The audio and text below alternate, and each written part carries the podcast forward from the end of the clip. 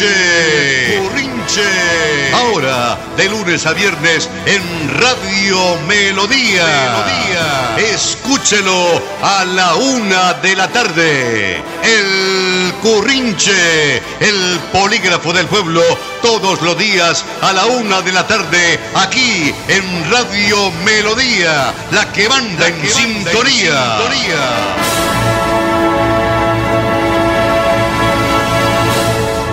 Desde el punto de vista puramente laboral, podemos decirles, oyentes del Currinche, que hoy concluye la primera semana laboral del mes de julio del 2020.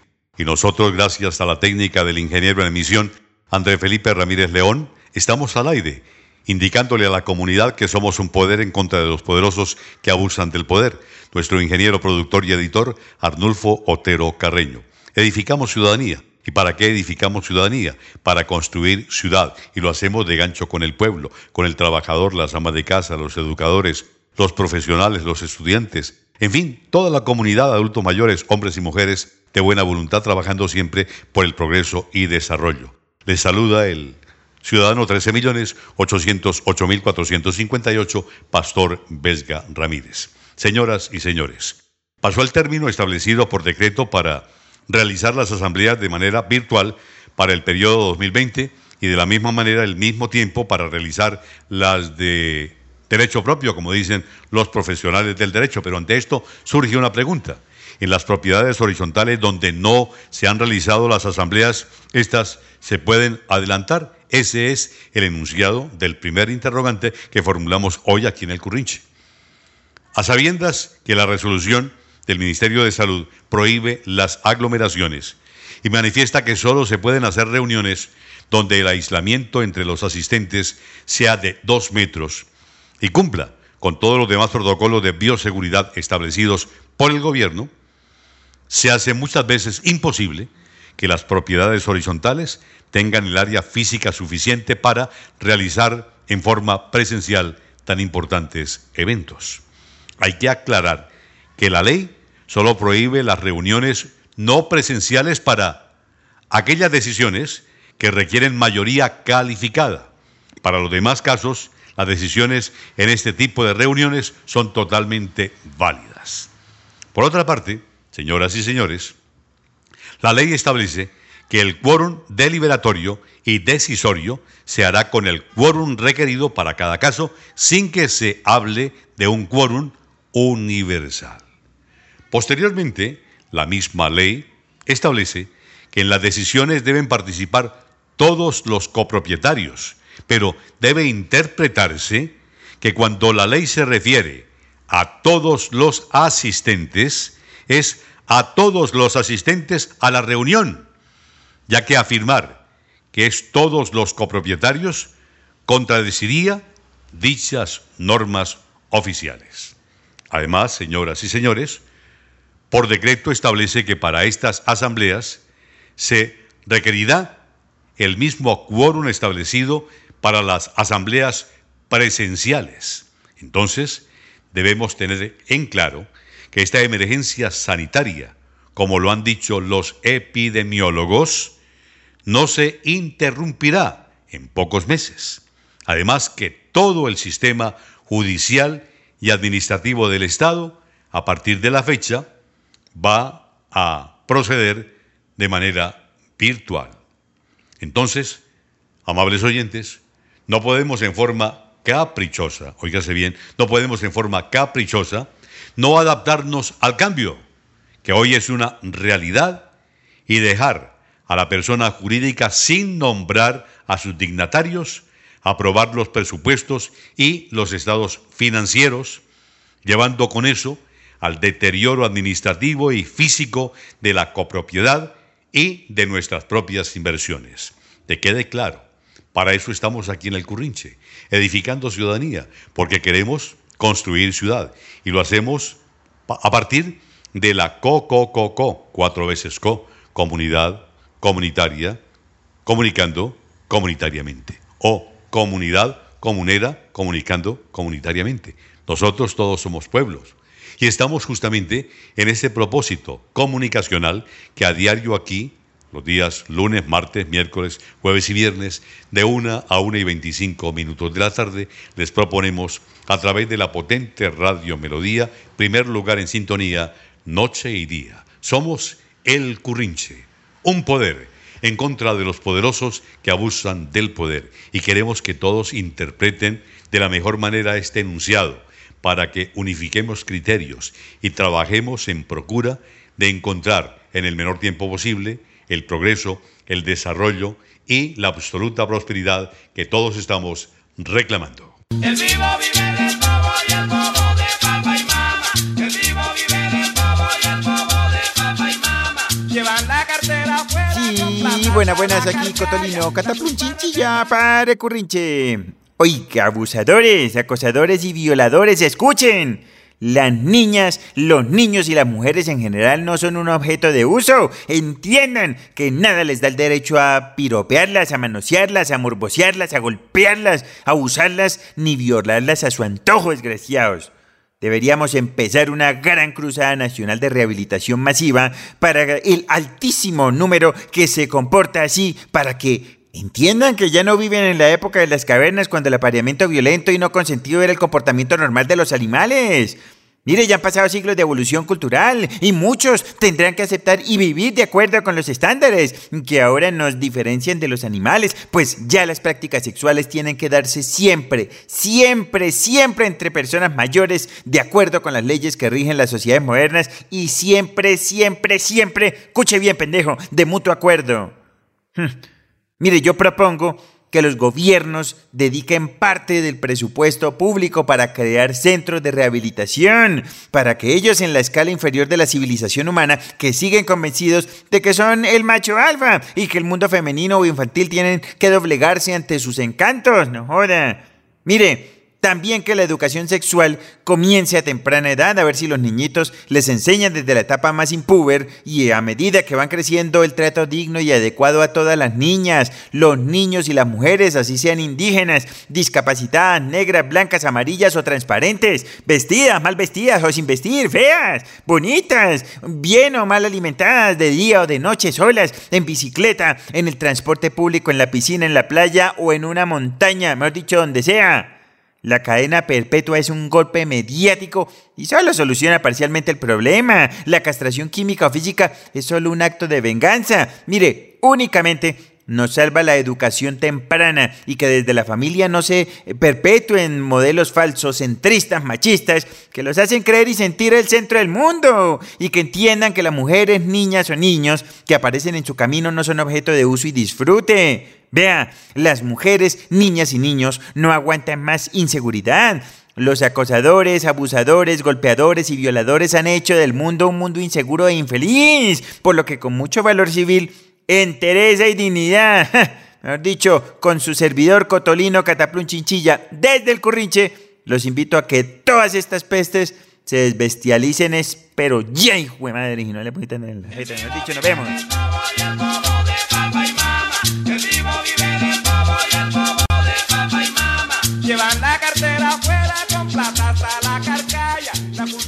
Oído, señor alcalde de Bucaramanga, doctor Juan Carlos Cárdenas. Preocúpese más por accionar que por reaccionar. Tienda puentes con todos los sectores. De otra manera, la labor de administrar a Bucaramanga será cada día más difícil. Señor alcalde, serénese. La prudencia no se lleva con las precipitaciones. La comprensión y el entendimiento son valores inherentes a la cultura ciudadana. Entonces, doctor Juan Carlos Cárdenas, escuche y debata exponiendo sus ideas, pero respetando el criterio de los demás. Ahí está el caso de los comunales a quienes usted prácticamente envió a la olla en estos días. Deje a un lado la confrontación. No descalifique a quienes no piensan igual. Tiene usted, señor alcalde, doctor Cárdenas, como primera autoridad civil de Bucaramanga, el deber de responder a las preguntas respetuosas que la comunidad le formule, sin discriminar. Deje de lado los enfrentamientos verbales en el medio que hoy transita la confrontación tiene el objetivo de causarle un efecto nocivo a sus tareas y propuestas. Pocas veces se discute con ideas y argumentos para llegar a un punto de acuerdo y encontrar una solución. Piénselo, doctor Juan Carlos Cárdenas, alcalde de Bucaramanga. Su arribo al primer cargo municipal fue una esperanza de cambio para muchos. Veían en usted, doctor Juan Carlos Cárdenas, al hombre imparcial y ponderado, que contaba con la pericia para actuar con buen juicio, sensación que fue poco a poco diluyéndose por su tosudez y terquedad, lo que llevó a sus opositores en sentido figurado a soltarle los perros como está sucediendo en Bucaramanga. Señor alcalde, doctor Juan Carlos Cárdenas, usted apostó a ser alcalde y el elector le concedió ese propósito sin contar con el ingenio y la experiencia para adentrarse en un mundo tan rugoso donde deambula la paloma y la serpiente. Y de por medio usted tenía un patrocinador que sabe la comunidad en general que caza peleas con todo el mundo. Entonces, como dicen los criadores de cabras en los cerros de Pescadero, aquí muy cerca a la capital santanderiana, en la vía a la capital de la República. Estaba verde de los cachos a las pezuñas, pero esto no es óbice para cambiar de actitud, señor alcalde de Bucaramanga. Escuche, concerte y convoque los únicos que no regresan o que no tienen reversa, como se dice popularmente, son los ríos. No le estamos invitando aquí en el Currinche a que claudique en sus principios. Le estamos invitando a que tenga el impulso móvil y se convierta en el origen de la convocatoria a todos los sectores privados y públicos para que trabajen por Bucaramanga. Señor alcalde de Bucaramanga, es oportuno acortar las distancias mediante diálogo constructivo con quienes están al frente en todas las esferas del resorte del poder. Sin duda, es una labor dispendiosa que requiere de paciencia y buen criterio, más cuando ya se han dado ataques verbales desde todos los flancos, entonces vale la pena intentarlo. Doctor Juan Carlos Cárdenas, la Cámara de Comercio, FENALCO, Camacol y otros muy importantes gremios son indispensables como interlocutores válidos, siempre, pues naturalmente debe existir un mediador que intente apartar las barreras. Estos procesos generalmente no se surten solos, ni de la noche a la mañana pero hay que tratar de proponerlos, de arrancar. En sus manos está el doctor Juan Carlos Cárdenas, alcalde de Bucaramanga, está el poner fin a la falta de entendimiento, establecer vasos comunicantes, respetando a los que piensan distinto. Sería frustrante para quienes le dieron el voto verlo naufragar en su gestión como primera autoridad de la ciudad capital de este departamento. En conclusión, doctor Juan Carlos Cárdenas, señor alcalde de Bucaramanga. En conclusión, el alcalde, usted, es el director ejecutivo de la empresa y el responsable del resultado final que usted entregue como administrador político de la ciudad capital de este departamento.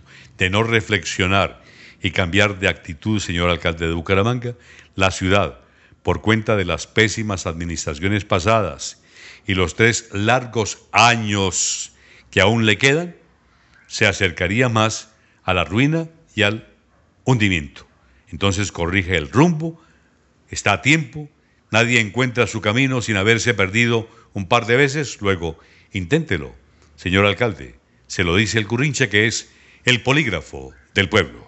¡Ay, puente, ole! Además de indignación y escosor, el caso de una menor de edad de la comunidad indígena Nucacmacú, que habría sido secuestrada en un batallón del ejército en San José del Guaviare para ser violada en varias oportunidades, genera múltiples preguntas que exigen respuesta urgente, igualita. La noticia se conoce pocos días después de que el país se estremeció con el episodio de la menor en Verachami que fue víctima de violación por siete soldados y huepuercan. Los detalles que han salido a flote acerca de cómo ocurrieron las cosas en Guaviare son escalofriantes. La niña habría sido secuestrada el 8 de septiembre del año pasado por dos uniformados para llevarla a la guarnición, violarla en varias oportunidades y luego abandonarla desnuda en una carretera tras cinco días infernales en los que, además de las agresiones, tampoco recibió alimentación. Hm, ¡Chitica! Es inconcebible, hijuepuerca, que de haberse desarrollado de tal manera los hechos, algo así suceda en una sede militar sin que más personas se percaten y actúen para impedirlo, Alita. Me pregunto, ¿nadie más en el batallón supo de lo que estaba pasando en aquellos días? Es claro que poco después el aterrador hecho trascendió y se iniciaron acciones disciplinarias y penales, pues ya hay dos investigaciones abiertas, una en la Fiscalía de la capital del Guaviare.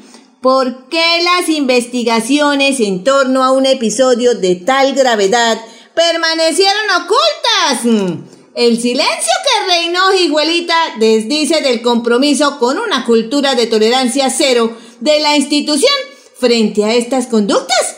Ojalá, ojalá haya respuesta pronto a estas preguntas, así como una acción eficaz y contundente de la justicia. Sí, también hace falta una postura de los altos mandos que no deje el más mínimo margen de duda sobre la preocupación que la ocurrencia de hechos así causa en las filas, que garanticen, igualita, que se hará lo que sea necesario para erradicar todo lo que en el ámbito castrense pueda crear las condiciones que favorezcan la comisión de este tipo de delitos y sobre todo, igualita, para evitar que se tejan mantos de silencio para cubrirlos.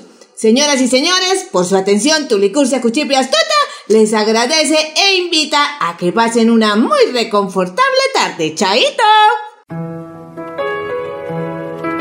La radio es vida. La radio es optimismo y esperanza. La radio fue primero. La radio fue ayer, es hoy y será mañana. La radio, tu compañía de siempre. Somos la radio, somos la radio. Y hoy como siempre, entramos en tu casa porque somos parte de tu familia en esta lucha por la vida. Con Radio Melodía y el Currinche, quédate en casa. Concejal Salvador Molina Saavedra, por favor, oriente a los oyentes del Currinche sobre el contenido del decreto presidencial a raíz de una amnistía tributaria, teniéndose en cuenta esta emergencia que estamos viviendo en tiempos del coronavirus. Bienvenido. Bueno, pastor, buenas tardes para usted y para toda su amable audiencia. Bueno, yo quiero más que todo es invitar a la gente a que aprovechemos esta amnistía tributaria, entendiendo que este decreto lo pide el gobierno nacional con respecto a la pandemia o al estado de emergencia sanitaria. Pero ¿qué pasa? Este decreto, como se trata de reducir tributos o de reducir intereses y recursos de los tributos, pues generalmente la Constitución solamente contempla esta función para el Congreso de la República. igual que todo decreto, todo proyecto de ley o ley que se expide, debe pasar a control de constitucionalidad, lo revisa la Corte Constitucional es factible, y los estudiosos del derecho saben, que es factible que la Corte Constitucional declare inexequible este decreto y, por supuesto, entonces se echaría para atrás esta medida. Por eso el llamado es a que todos los que tengamos deudas pendientes de impuestos, de tributos, de sanciones, aprovechemos porque es que es el 100% de los intereses que los están rebajando, el 100% de los intereses, y aparte le rebajan el 20% de lo que es la deuda original. Por ejemplo, si usted debe de impuestos cuatro o cinco años que le representan 5 millones y de intereses son 7 millones porque el interés generalmente es mayor que la deuda. Cuando se va acumulando interés sobre interés, pues entonces le rebajan los 7 millones de los intereses y paga únicamente el 20% de lo que tiene de la deuda inicial. Aprovechemos esto antes de que Dios no lo quiera, el, la Corte Constitucional derogue, eh, eche para atrás este decreto y entonces nos quedemos sin este alivio tributario o de sección tributaria que otorgó el presidente con motivo de la emergencia sanitaria. Básicamente es esa la invitación que hago a todos los ciudadanos de Florida Blanca y por supuesto a todos los ciudadanos de Santander y el país porque la medida salió para todo el país. Mi doctor, muchas gracias y éxitos. A usted, pastor, muchas gracias por permitirme llevarle esta sugerencia o esta recomendación a toda la comunidad del área metropolitana de Bucaramanga.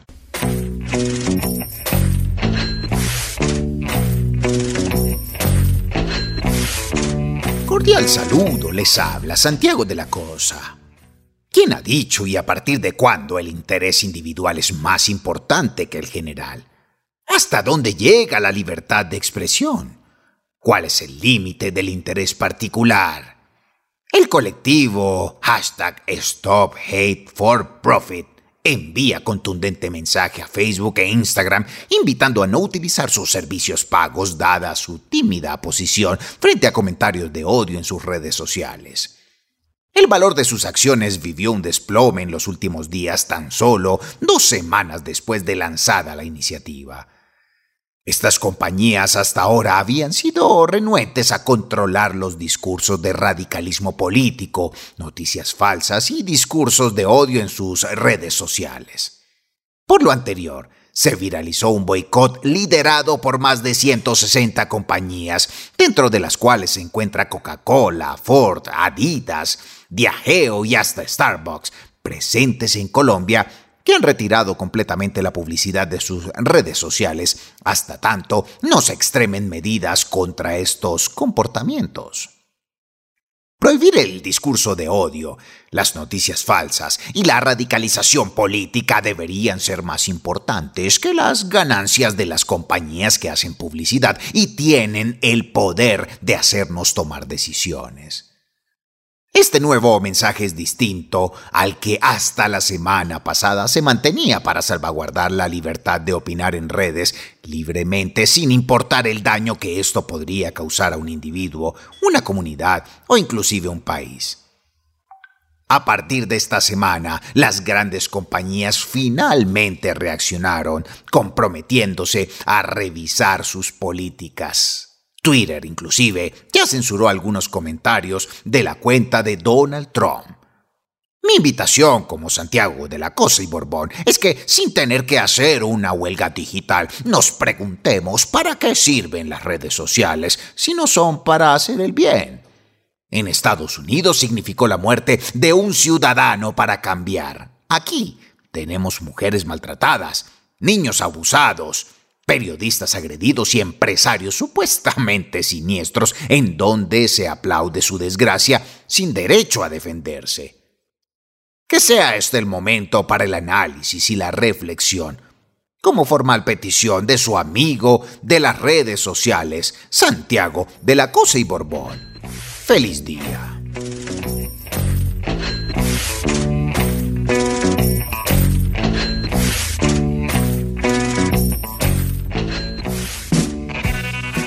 A quien no hace caso, se le da su currinchazo. Oído. Asamblea Nacional Constituyente para dignificar el Congreso. Antes en las corporaciones públicas y en los cargos de alta responsabilidad veíamos gente de renombre que no aspiraba a llenarse de plata. Eran políticos orgullo del trabajo, la honestidad y dedicación. Y no como ahora, cuando muchos solo buscan honores pero para enriquecerse ilícitamente. Es hora de reformar el Congreso para que de verdad sea un organismo de control y arquitecto de las leyes al que retornen los buenos de la política nacional. Que se regrese a la exigencia de calidades como el título profesional, haber sido magistrado, profesor universitario y otras condiciones y conocimientos que den confianza y aseguren la categoría de los miembros del Congreso y no como ahora, que al Senado puede ir cualquier lavaperros que tenga votos. Con esas modificaciones, los hombres honrados, intachables, decentes y constructores de país volverán a trabajar en los cargos públicos en bien de nosotros los colombianos que no quepa la menor duda. Quien en la vida no ha heredado, no ha trabajado sino en cargos públicos y resulta con grandes capitales, seguro que ha robado. Si no es así, que demuestre lo contrario. Se lo dice el Currinche, el polígrafo del pueblo. A esta hora de la tarde, oyentes del Currinche, bien podemos decir que hemos cumplido con una misión comunicacional en esta corta semana que permitió el comienzo laboral de el mes de julio del 2020 y lo hemos hecho en desplazamientos eh, con muchas dificultades por los municipios del área metropolitana, pero a sabiendas de que poco a poco vamos a sortear eh, los resultados y las secuelas de esta pandemia del coronavirus y lógicamente que una vez reivindicada toda esa etapa eh, con la colaboración de la comunidad en general y la participación de los líderes, dirigentes y los miembros de las distintas corporaciones, pues vamos a superar esta contingencia y seguramente que otro será el cantar. Les agradecemos su sintonía, su compañía, señoras y señores. todo fundamentado en la técnica del ingeniero en emisión, Andrés Felipe Ramírez León, nuestro ingeniero editor y productor Arnulfo Otero Carreño. Estamos edificando ciudadanía y esa ciudadanía la edificamos para construir ciudad. Somos un poder en contra de los poderosos que usan del poder. El currinche, el polígrafo del pueblo.